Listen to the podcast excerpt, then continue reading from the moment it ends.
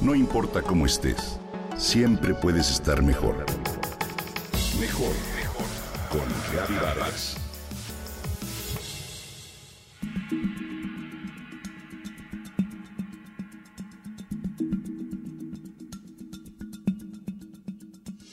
¿Cómo experimentas el alma en la vida diaria?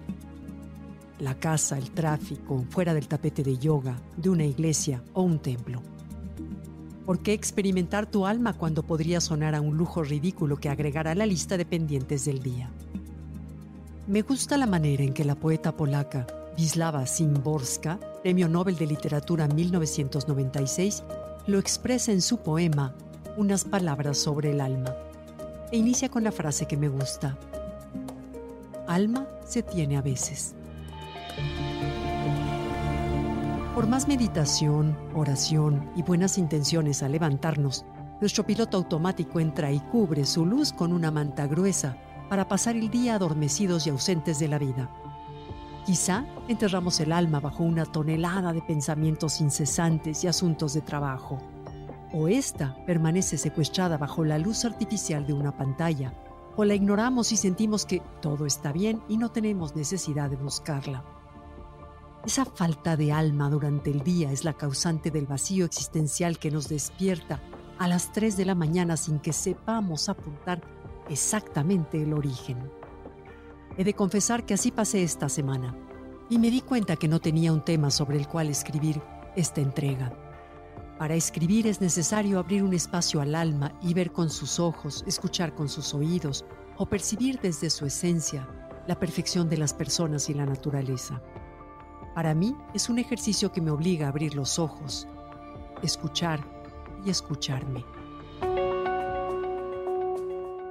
Pero el alma, como dice Simboroska, es quisquillosa. Y cito, rara vez nos asiste en las tareas pesadas, como mover los muebles, cargar las maletas o recorrer caminos con zapatos apretados.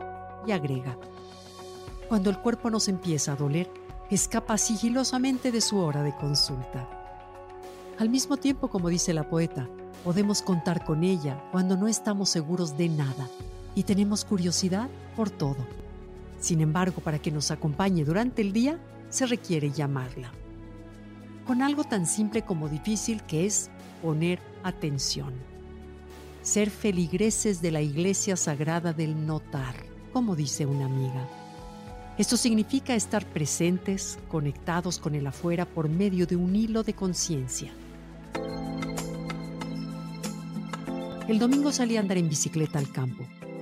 Recorrí un camino que he transitado muchas veces y que cambia de aspecto, de acuerdo con las estaciones del año. Lo conozco con la tierra seca y dura como el barro, con las huellas de caminantes o de herraduras de caballo marcadas, lo que dificulta el paso. Lo he transitado lleno de hojarasca o inundado de lodo y agua. En esta ocasión sus pastos verdes eran tan altos y cerrados debido a las lluvias que la visibilidad estaba obstruida por completo.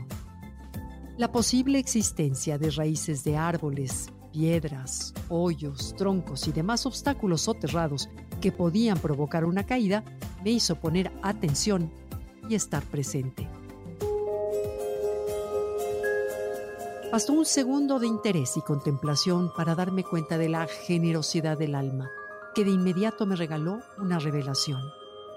En el camino como en lo cotidiano, se requiere una buena dosis de confianza en la vida y en una misma para continuar el pedaleo a ciegas. No hay de otra. Vislava termina su poema al alma así. No dice de dónde viene ni cuándo se irá de nuevo, pero es evidente que espera esas preguntas. Según parece, así como ella a nosotros, nosotros a ella también la necesitamos. Sí, alma se tiene a veces. Traigámosla a la vida diaria. Mientras vamos a una cita, conversamos o cocinamos. El favor será mutuo. Mientras ella nos regala un sentido más pleno de existencia, nosotros le damos a ella la confianza para que nos guíe cuando la vida nos pide transitar a ciegas.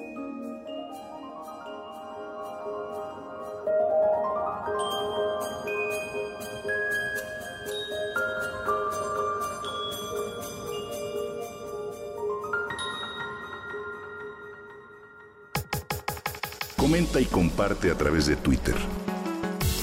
No importa cómo estés, siempre puedes estar mejor.